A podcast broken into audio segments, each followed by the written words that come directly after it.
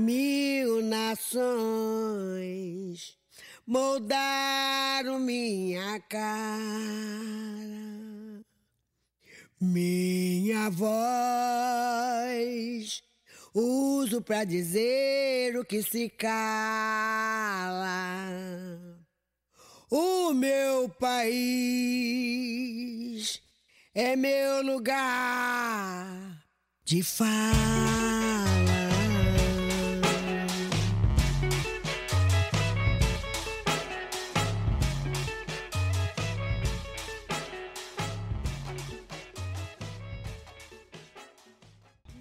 Sejam bem-vindas, bem-vindos, bem-vindos.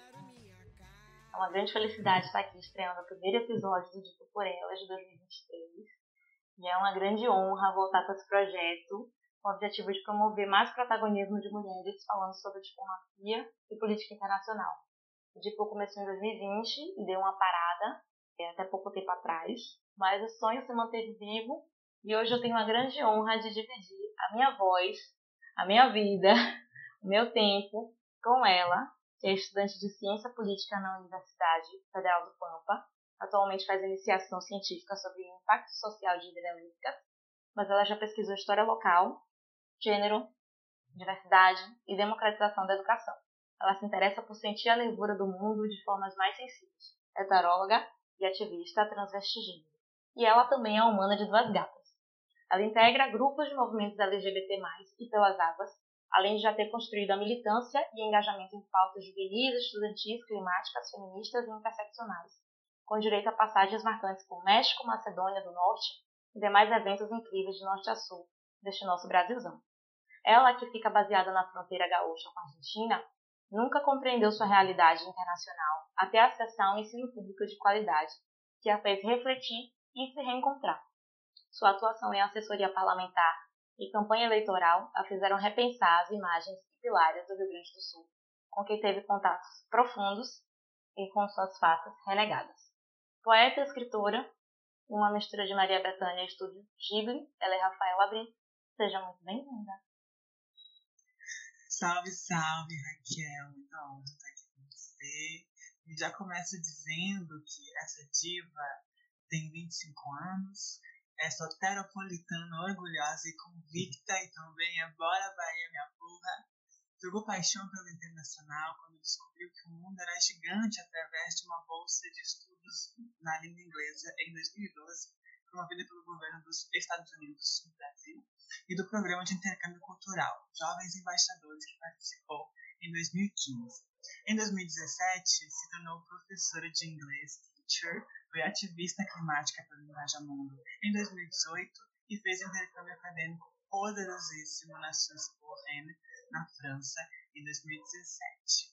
Guiada pela Agenda 2030 das Nações Unidas, além de embaixadora da juventude, foi estagiária da UNDC e segue sendo multiplicadora da palavra da sustentabilidade. Em 2019, foi palestrante do 13º Fórum Brasileiro de Segurança Pública e mediadora da sessão paralela do Fórum da Juventude do ECOSOC em 2022. Ela é espiritualizada, de alto, faz crochê e amizade com todo mundo, adora praia, escrever e sambar além de a grande idealizadora do Dividendos Podcast, é bacharel em Humanidades pela UFBA e a nossa futuríssima mestranda, ela é Raquel Santos, bem-vinda de volta. Ai, gente, que coisa mais linda voltar com esse podcast e voltar com você. Acho que foi a melhor escolha da vida de seguir adiante com isso. E vamos de giro de notícias, né? Te convido para nossa gira. Bora!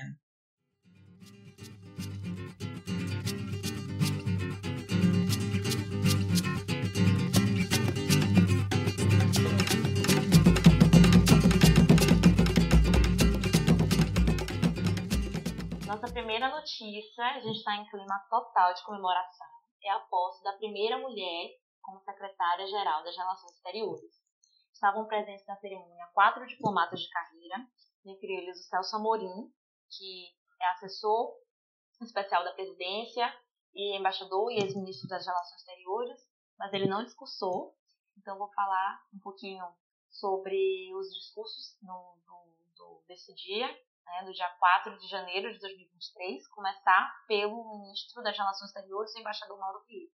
Ele abre a cerimônia com um discurso de aproximadamente 10 minutos, onde ele vai traçar um pouco do realinhamento da política externa e da reestruturação do Itamaraty para execução dos objetivos maiores da presidência. Mas, para além disso, ele vai citar as linhas mestras orientadoras dessa reestruturação, que são o que e como, a serem desenhados ao longo dos próximos meses, e trabalha muito em cima da ampliação da diversidade e participação social do Itamaraty. Para isso, ele fala que haverá uma assessoria específica dentro do gabinete do ministro e que a secretária-geral Maria Laura da Rocha terá um papel crucial executivo nesse tópico. Ele também fala muito sobre o combate ao assédio, à perseguição e ao veto injustificado através da ouvidoria e da corregedoria do serviço exterior. Ele menciona também a ampliação e institucionalização de políticas de diversidade, que, abre aspas, não podem ser entendidas apenas de forma instrumental, fecha aspas, e o fortalecimento do vínculo com a comunidade que representa. E também cita um pouco da trajetória das mulheres na diplomacia, mas não somente das mulheres. Ele cita, por exemplo, em 1918, a primeira mulher diplomata aprovada no concurso, Maria José Rebelo de Mendes, minha companheira baiana. Em 1938, o impedimento da entrada de mulheres na carreira diplomática, já que o serviço público era para todos os brasileiros, por duas décadas. Ele faz uma menção honrosa aos expulgados da carreira por orientação sexual. Ele também cita a Berta Lutz, né, que é a mulher que não é diplomata, mas que estava presente na Conferência de São Francisco durante a criação da Carta da ONU e cunhou a igualdade de gênero nesse ambiente. E por fim, ele também cita a Mônica Menezes de Campos, que é uma diplomata negra, e fala que a memória dela é viva nas novas gerações, inclusive na minha. E cita também a Associação de Mulheres Diplomatas do Brasil, e, e menciona que a gente deve celebrar o 4 de janeiro de 2023 como uma data memorável, pois é o dia que ascende a um cargo muito, muito, muito alto a primeira mulher. E antes da, da nossa é, secretária-geral das Relações Exteriores tem postado, o embaixador e, e secretário Fernando Silva Magalhães faz o seu discurso também, um discurso de aproximadamente 15 minutos, onde ele entrega o cargo à secretária-geral.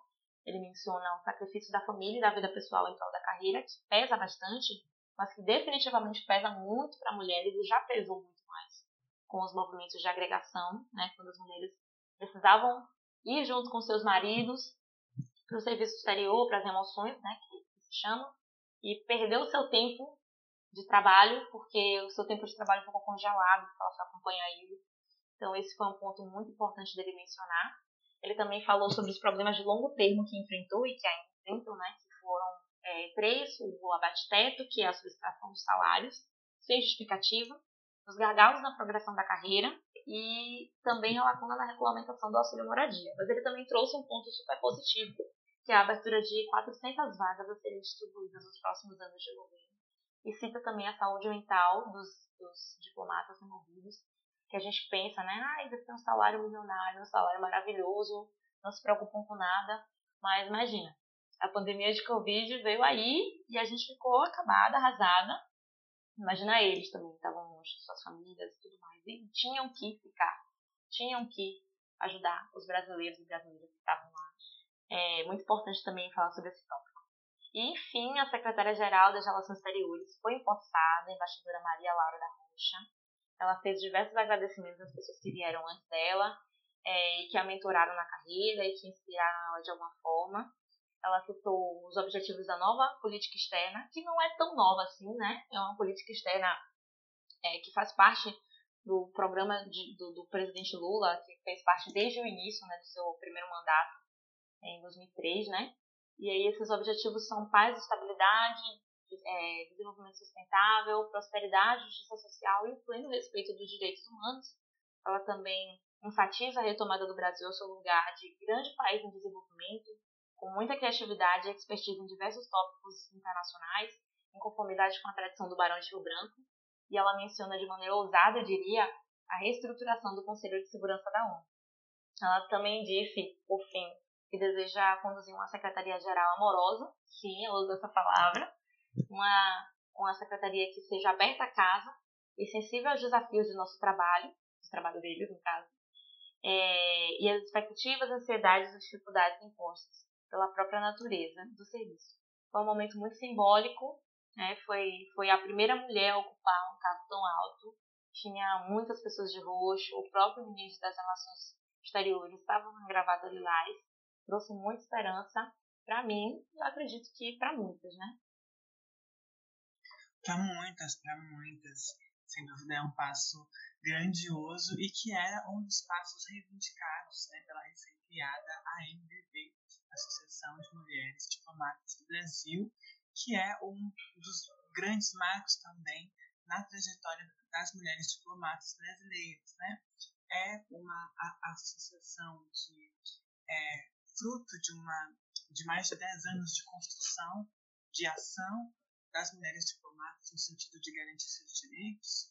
E tem um, um marco anterior que é a, a, criação da comissão do Comitê de Gênero e Raça dentro do Ministério, que data de 2014 e 2015, e agora em 2023, em janeiro, a gente tem a, a criação então da AMDB sob a condução da excelentíssima embaixadora Irene Vida Gala e no dia 25 de janeiro, não por acaso, é o Dia Mundial da Mulher no Multilateralismo, ou seja, é o dia de, de se celebrar, de se refletir sobre a importância da, das mulheres, seja na história, seja atualmente, na construção dos espaços multilaterais, que são aí espaços é, onde se constroem e, e, se construíram muitos dos marcos importantíssimos da nossa história com relação a direitos,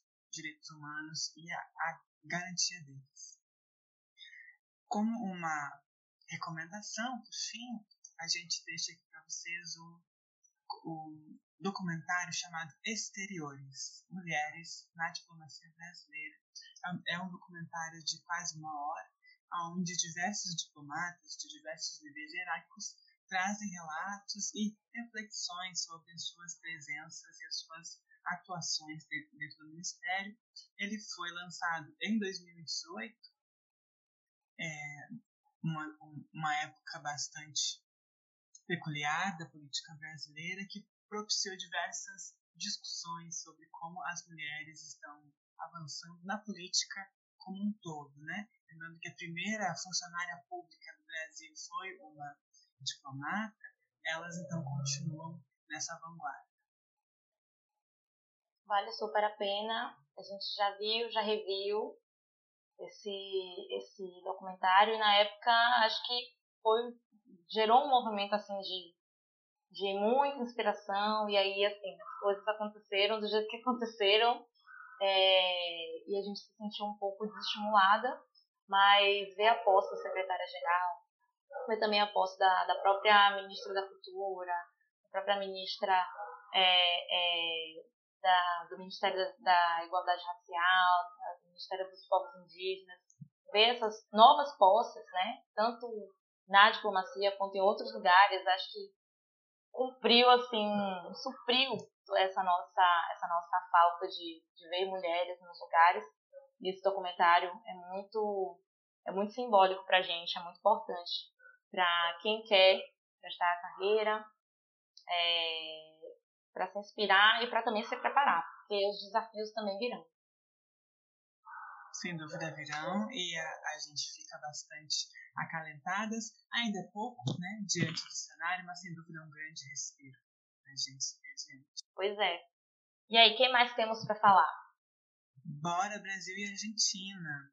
A gente então é, tem esse marco muito relevante que é a, as primeiras viagens internacionais do presidente, considerando que o próprio ministro embaixador Mauro Vieira é, fala sobre a importância do, é, do presidencialismo na retomada das relações internacionais brasileiras e a gente tem então a primeira viagem do, do presidente Lula à Argentina com uma agenda bastante regional que foi o encontro da comunidade de estados latino-americanos e caribenhos. Né?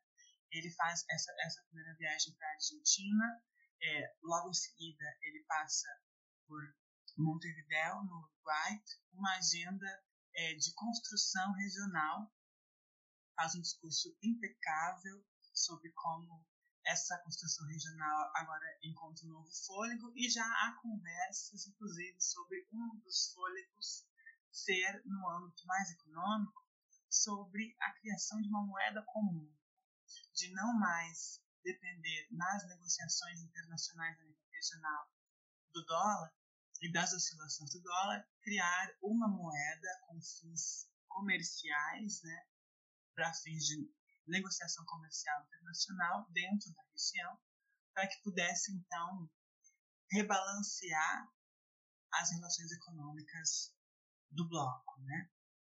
É ainda um estudo muito inicial, não tem nada confirmado, as coisas estão parece que vão começar a ser melhor analisadas, não seria uma substituição das moedas nacionais, seria apenas uma moeda de comércio aqui no bloco.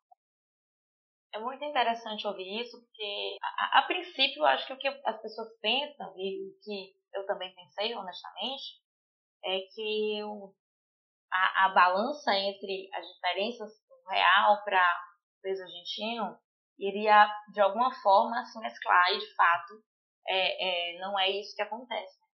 Acho que um outro ponto muito interessante sobre, sobre o discurso é, do Selak é que existe esse sentimento de, de destino comum, de pertencimento à, à região, de pertencimento a, a, a esse grupo latino-americano de estados, apesar do Brasil também ser é, muito diferente, né? apesar da gente não falar a mesma língua. Mas é muito interessante como ele constrói essa ponte de conexão e esse movimento de criação da moeda também é uma forma de dizer Argentina, estamos com vocês. Por favor, segurem as nossas mãos. A Argentina, que é a nossa principal parceira, né? Dentro do tópico de história das relações do Brasil, a Argentina é, sem dúvida, a maior presença, né? É, é inevitável que a gente esteja atravessada pelas relações da Argentina e é muito potente, é muito bom que as relações com a Argentina estejam sendo restabelecidas e mirando no horizonte aí no restabelecimento das relações a nível regional, né? Com certeza. Outros dois pontos sobre, sobre essa viagem é que o Lula oferece Belém do Pará para sediar a COP 32, que vai acontecer em 2025. É muito simbólico é, a escolha desse local, dizer que sair desse escopo de megacidade ou de um ambiente muito político. A ideia também é mostrar um pouco da nossa fauna, mostrar um pouco da nossa flora, mostrar um pouco do que o Brasil tem para oferecer de biodiversidade, de sustentabilidade, de economia verde e de possibilidade de desenvolvimento, né? Muito interessante esse ponto.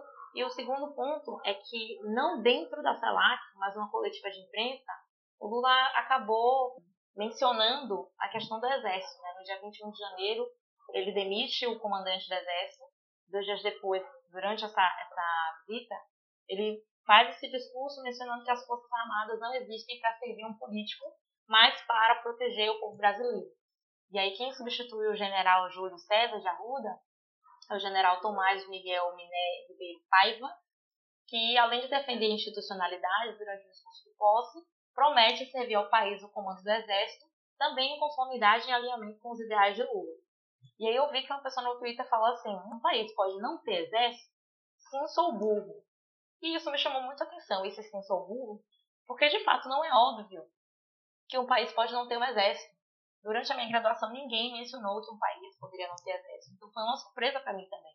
Então, caso você não saiba, caso você esteja se perguntando, é, de fato, existem países que não têm exército. Vamos citar alguns exemplos, que são Costa Rica, que não tem já há alguns anos, é, o Vaticano, que é o Estado da Igreja Católica, né? então é um Estado com todas as suas características diferentes. A gente pode descer aqui um pouquinho e o próprio Palau, que é uma ilha, um estado bem, bem pequenininho. Mas esses países abdicaram de ter um exército. É muito curioso, né, já que a gente aprende nas relações internacionais que o poderio militar é um dos três pontos do tripé de, da importância e de, da legitimidade e da autopreservação, né, do, da, do seu estado, do seu território, do seu país, da sua identidade, da sua nacionalidade. E aí também pensando nas, nas teorias, né, que falam que os estados estão sempre é, é, em guerra uns com os outros, né, a teoria é, mais clássica de relações internacionais, que é o realismo, pensa muito nisso. Então, baseado nessa teoria, não é óbvio que um estado possa não ter exército.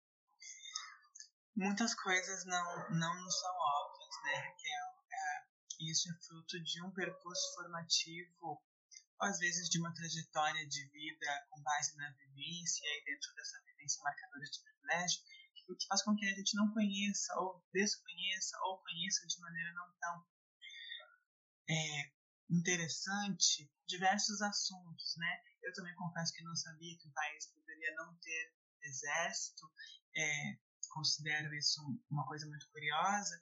E uma outra coisa que às vezes não parece óbvia, mas aos poucos vem ficando cada vez mais óbvia no cenário político e público brasileiro é a necessidade de representatividade política das diversas corpas e identidades e territórios. E a gente vê isso a partir da discussão sobre representatividade LGBT na política e especialmente representatividade trans na política, né? Esse mês de posses também marcou as posses das primeiras deputadas federais trans do Brasil, que são devidamente citadas as excelentíssimas deputadas do Salaber, do PDT de Minas Gerais, e Erika Hilton, do PSOL de São Paulo. Ambas chegam com votações muito expressivas à Câmara Federal e chegam juntas, então, dividindo esse posto de primeiras pessoas trans a serem diplomadas e então tomarem posse como congressistas no Brasil, né? Elas chegam junto ainda de uma bancada LGBT com outras duas pessoas, né? Uma deputada federal bissexual e uma outra lésbica, ambas negras, né?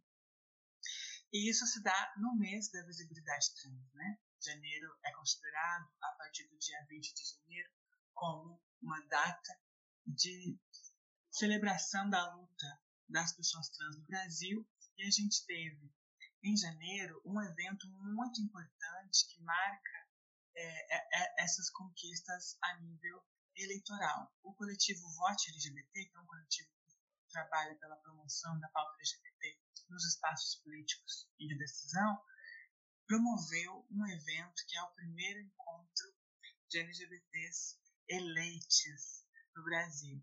Das 18 pessoas LGBTs eleitas na última eleição, em 2022, 14 se fizeram presentes no evento em Brasília, num lugar super lindo e aconchegante no Lago Sul, com uma comida maravilhosa e com grandes discussões, né? A principal delas, sem dúvida, foi a trajetória de cada um cada uma e de como essa trajetória partilha de desafios comuns, mesmo diante diferentes territórios, né, desde o Acre a Rio Grande do Sul, de Minas, Brasília até Sergipe. E essas realidades e essas reflexões, elas é, caminharam juntas, então, para uma foto lindíssima na frente do Congresso, com essas 14 parlamentares LGBTs eleitas na última eleição. E a gente tem aí ainda o retrato da falta de representatividade trans nos espaços políticos e institucionais, porque a gente ainda não tem grandes números de pessoas trans eleitas ao longo do Brasil e ao longo do continente, né? A gente tem aqui dados recentes sobre pessoas trans eleitas no México, com duas mulheres trans eleitas para o Congresso Nacional, uma pessoa não binária na Colômbia, essas duas do Brasil, as outras três pessoas trans no Brasil que foram para parlamentos estaduais, mas a gente ainda não tem é, uma, um, número muito expressivo, mais representativo da, da população. A gente tem as, as precursoras, que infelizmente não estão mais no cenário. A primeira foi a Michelle Soares Bertora, que foi a, a primeira senadora trans é, das Américas, a primeira pessoa trans a ser uma congressista nas Américas. Ela era do Uruguai e infelizmente faleceu no ano passado, muito jovem, com 38 anos. E a segunda pessoa trans a ser congressista nas Américas foi Tamara Adriano, que foi eleita para a Assembleia Nacional da Venezuela em 2015.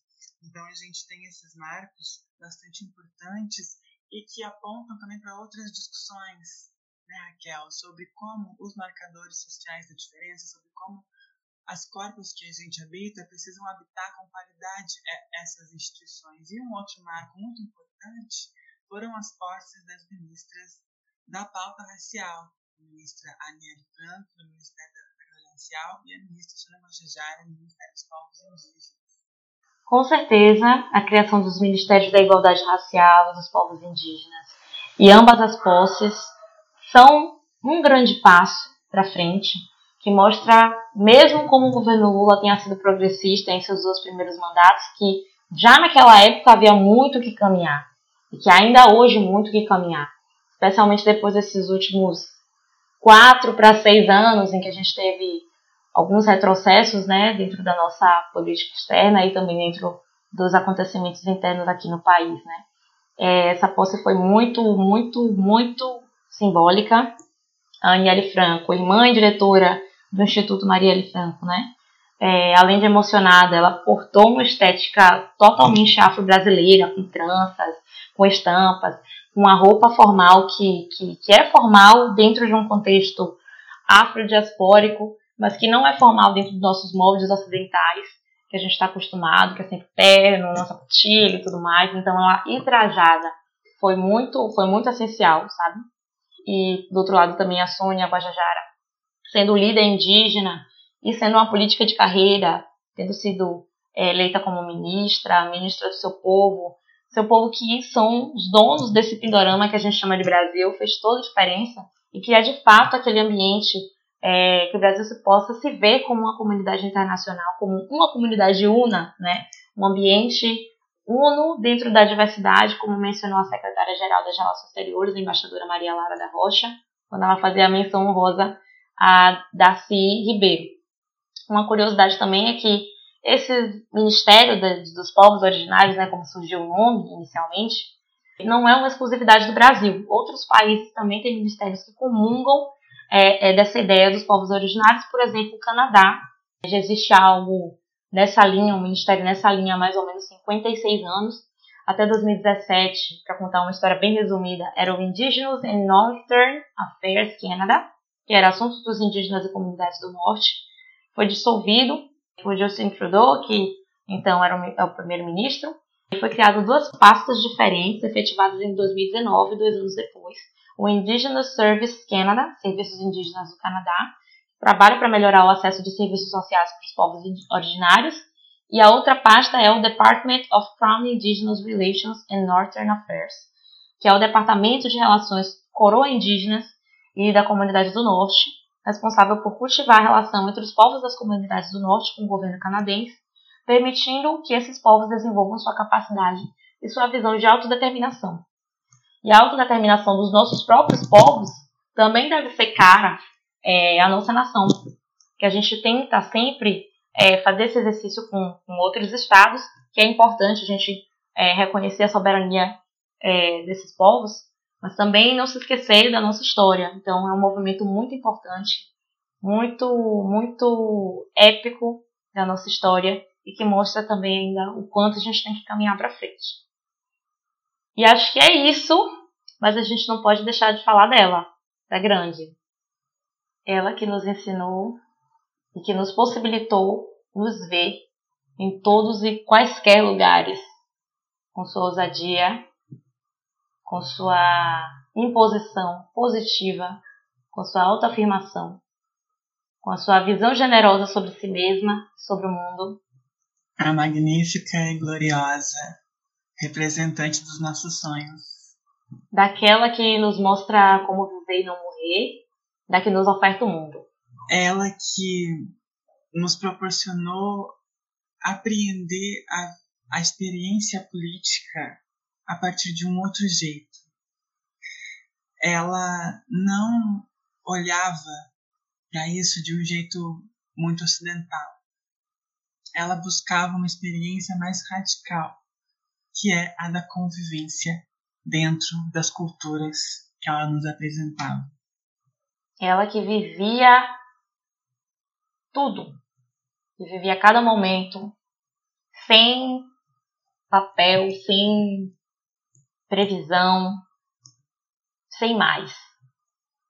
Ela então que era de fato a nossa forma de conhecer o mundo, conhecer as culturas, na forma dela tão poderosa de traduzir as coisas concretas da vida. Ela que era os nossos olhos, a nossa experiência, a nossa palavra, a nossa voz. Deixamos aqui o nosso eterno e enorme agradecimento e devoção à excelentíssima Glória Maria, que infelizmente nos deixou no início desse ano, mas que sem dúvida permanece presente em toda vez que a gente for abrir o mapa, que a gente for fazer planos, que a gente for buscar lá fora e aqui dentro aquilo que a gente procura, aquilo que a gente deseja e aquilo que é, que é nosso por direito. Obrigada, obrigada, obrigada, obrigada, Glória. Gratidão, Glória. Como dizia um antigo apresentador de um programa aqui do Rio Grande do Sul, voltaremos. Espere por nós. Ah, e, e antes de terminar, uma frase que está muito pairando assim por mim. É uma frase de um poeta que se chama Sérgio Vaz. Ele disse que é preciso um coração em chamas para manter nossos sonhos aquecidos. Então, aqui está esse sonho saindo do forno indo pro mundo. Até. Até mais e axé.